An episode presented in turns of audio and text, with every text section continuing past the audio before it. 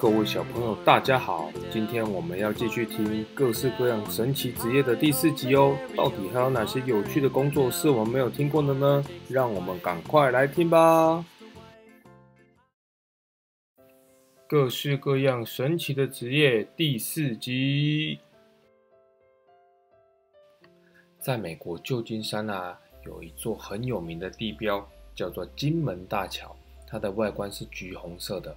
而且有两座大大的桥塔，如果看电视或看电影，应该有一些小朋友看过。而在这上面呢，有一群工作的人，叫做金门大桥油漆小组。哦，油漆小组，对他们就是要负责维护金门大桥上面那橘红色的防护涂层哦。因为防护涂层的里面有一些成分，可以防止桥上的铁因为风还有湿气的关系。而造成了生锈。如果这样生锈太严重啊，桥有可能会损坏，甚至崩塌，造成大家的生命危险呢。所以啊，这一座桥塔上面就有六十万颗的铆钉，需要手工来涂漆哦。这可不是一件轻松的差事呢。但是啊，在桥上面看着远方壮丽的景色，可能也是这在上面工作的人一点点的小报酬吧。嗯。哎，小朋友，你是不是对色彩非常敏感敏锐的人呢？不妨看看下面的工作，在工作里面有很多的色彩哦。绘画作品会因为年代久远而褪色，有一些名画可能是放了几百年、千年的名画，熊爸爸是还没听过，可能就是壁画了。但是如果是一般画在画布上的油画、名画，可能是几百年的历史，那它会因为年代久远而褪色了。或者是需要好好清理，上面沾了很多灰尘啊，或者是有一些破掉啊。受过专门训练的书画修复师，他能在不改动原画的内容的前提下，让这个美术作作品恢复它原来的光彩哦。他们会根据原画创作的年代还有手法，采用特殊的修复技术或者材料去把这个画还原哦。所以啊。做这份工作还要对美术跟绘画的历史很有研究呢，而且在二零一二年的时候，西班牙有一位老奶奶想自行修复百年历史的耶稣画像，结果啊，她因为没有这些专业，弄巧成拙，把画画到最后，耶稣看起来好像一只猴子呢。嗯，我看啊，这种东西还是让专业的人来处理会比较好哦，否则啊，非常有价值的百年名画被画一画。可能就没有那个价值了呢。如果你注意到啊，最近推出的服饰、汽车，甚至很多人的头发上都一再出现某一种颜色，比方说，哎，今年好像常常看到黑色、灰色或者是粉红色这样的流行，那这可能就是受到色彩研究所里面的流行色预测师所影响的哦。每年他们会选出年度色。并且预测某些颜色会引起流行，进而影响时尚跟消费的趋势呢？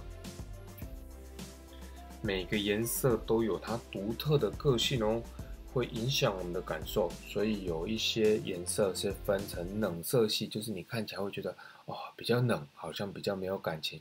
有一些颜色会分叫做暖色系，像是红色啊、黄色，看起来就比较热，比较有温度。那熊爸爸刚刚讲的冷色系，有可能就是蓝色这种看起来比较冰凉的颜色。那这些颜色会从视觉上去影响我们的感受。有些屋主在进行室内装潢的时候，就要聘请到一个重要的人物，叫做色彩顾问。色彩顾问会先了解屋主的需求，以及他们想要营造空间的气氛，然后以专家的眼光选出搭配这间房子适合的色彩哦。因为可能有的房子的主人喜欢看起来活泼阳光一点，那他就要用比较多的暖色系；但是有些主人可能比较酷，他就要用冷色系来让它比较冷静一点哦。嗯，也许有一些小朋友喜欢跟动物相处啦，那接下来的工作或许你就会有兴趣。在某些国家啊，大象在宗教节日里和其他的特殊场合扮演非常重要的角色哦。大象服装设计师的工作，就是替这些迷人的大型动物制作特殊节日穿着的华丽服装。哦，大象的衣服诶，那一定要用超多的布料吧？不然大象那么大只又那么高，这应该要花很长的时间才能做一件衣服给大象哦。但是啊，穿起来一定很酷又很炫哦。咦，如果你拿到一箱小鸡刚孵出来，每一只都黄澄澄的，你分得出哪些是公的，哪些是母的吗？如果可以啊，哇，那就恭喜你哦，你是天生的小鸡性别鉴定员啊！这么酷的工作，对，因为小鸡的外观看起来几乎一模一样，都是黄黄叽叽喳喳的，不像长大的公鸡啊，它有鸡冠，那母鸡没有，就可以从它头上这个鸡冠来分别。那小鸡很难分别啊，所以啊，大型的养鸡场就会聘请这种小鸡性别鉴定员来帮忙辨别公鸡跟母鸡。那检查的方法其实就是轻轻压一下小鸡的屁股，然后里面看一看有没有什么不一样。那至于会有什么不一样呢？嗯，我们可能以后就要去问问小鸡性别鉴定员才会知道啦。如果你充满爱心，嗯，但是你又不喜欢鸡大便，因为小鸡性别鉴定员可能会摸到鸡便便，那么你就会喜欢成为一个树懒保育员。给予树懒孤儿温柔的关爱哦。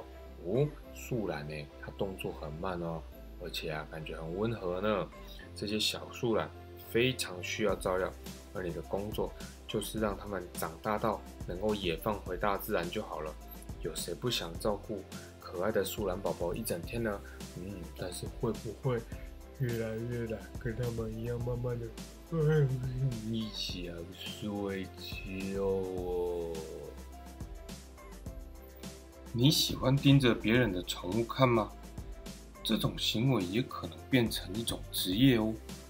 动物明星经纪人专门寻找适合在镜头前出现的可爱动物，从猫啊、狗啊，还有到一些很稀奇的物种。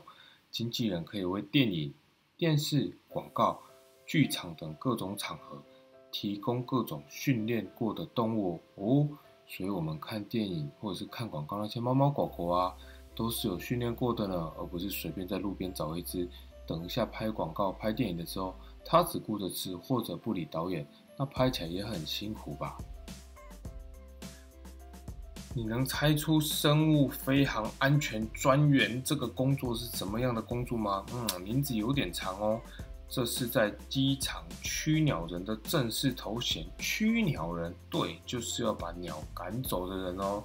因为啊，要确保没有鸟类挡住飞机起降的跑道的路径，所以这样才能保护鸟类跟人类双方的安全啊。不然飞机那么大，它的引擎啊转转转好快，如果不小心鸟被卷进去，鸟会死掉，那对飞机的飞行也很危险呢。所以如果跑道上有鸟类逗留的话，驱鸟人就得冲到现场，制造噪音，用其他的方式把它们吓跑哦。那这个工作应该体力要蛮好的吧？鸟那么多，要追很久呢。嗯，听完在地球上的工作，那我们接下来就来听听看在地球外的工作吧。诶，地球外的工作，没错，就是脱离地球要到太空中的工作哦。那这些人大家知道就叫太空人，他们呢长期要待在狭小的空间里。并不是一种轻松愉快的体验啊，所以这些太空人要仰赖太空心理学家记录他们在每趟太空任务前后及任务期间的心理状况哦。太空人在太空中执行任务的时候，他有可能会很想念家里舒适的设备，比方说可以洗很舒服的热水澡啊，有马桶可以好好坐着啊，这在太空船上都是没有的，因为都用简单而快速的设备来节省空间哦。不过啊，太空心理学家会这样跟他们交谈，帮助他们度过这个执行任务的难关哦。诶，那太空心理学家要跟着上太空吗？啊，不用啦，他只需要用电话跟视讯就可以啦。所以啊，太空心理学家的工作好像也没有完全脱离地球了，是他的心思要脱离地球了。哦，嗯，接下来的工作也是跟太空人有关系。这些人的工作叫做太空衣设计工程师，他们呢会让太空人展现出最好的一面，好让他们和外星人接触时可以留下良好的第一印象。呃，这这是开玩笑的啦，哪有这么这么麻烦的事情啊？设计工程师的工作啊，主要是要改善太空衣的性能，可以保护太空人的性命，在太空各种危险的环境中，让这一件衣服可以发挥保护的功能，还有很多执行任务所需要用到的功能哦。不过啊，看起来也是蛮酷的啦。你看卡通里面有一些外太空人的服装，真的是蛮炫的嘞。好啦，说了好几个职业，我们休息一下吧。其他的我们在下一集再说喽。那我们下次再见喽，拜拜。